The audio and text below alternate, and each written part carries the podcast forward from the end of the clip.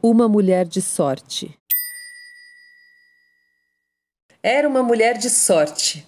Esse é um rapaz de ouro, disse Márcia à tia, apertando o rosto de Davi entre as mãos como se ele fosse uma criança. Você fisgou um dos poucos homens bons que ainda existem, continuou Márcia. Lígia sorriu, mastigando um pedaço de bolo de cenoura.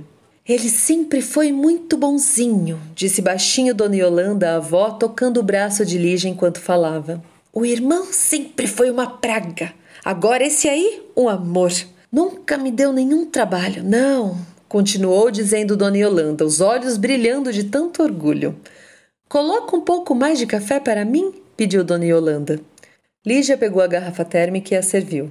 Lúcia, a mãe, estava em pé. Com uma mão segurava a xícara de café com leite e com a outra acariciava os cabelos do filho, Davi.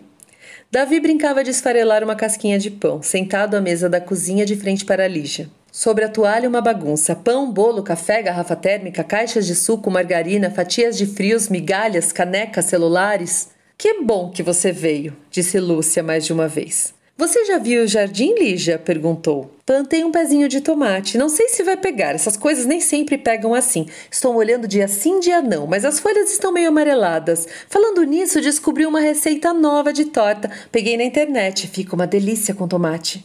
Mas que chatice, Lúcia. Sempre tagarelando sobre coisas que ninguém quer ouvir. Sussurrou Joacir, o pai, entre dentes, voltando do quintal onde tinha ido fumar. Aline, corta mais um pedaço de bolo para mim? Pediu Dona Yolanda, chamando Lígia pelo nome da namorada anterior de Davi. Vocês podiam ir na minha casa mais vezes almoçar comigo. Eu sou muito sozinha.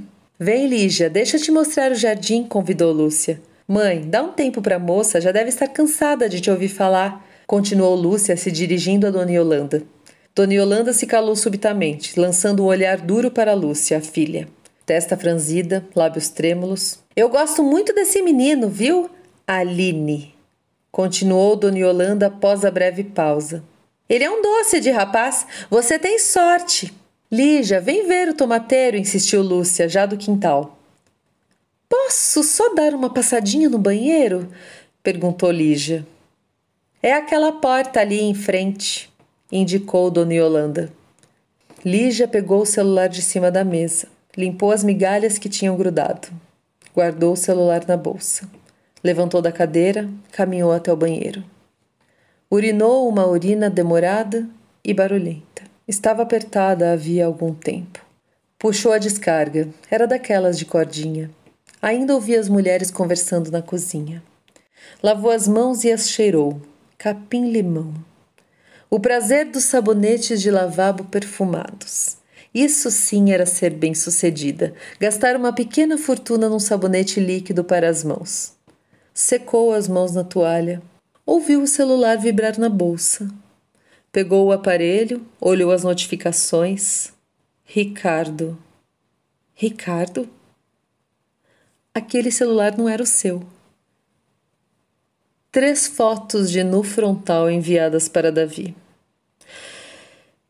Molhou um pouco os pulsos, a nuca, respirou mais fundo do que imaginou ser possível. Encarou os próprios olhos no espelho por alguns séculos. Não era mesmo uma mulher de sorte?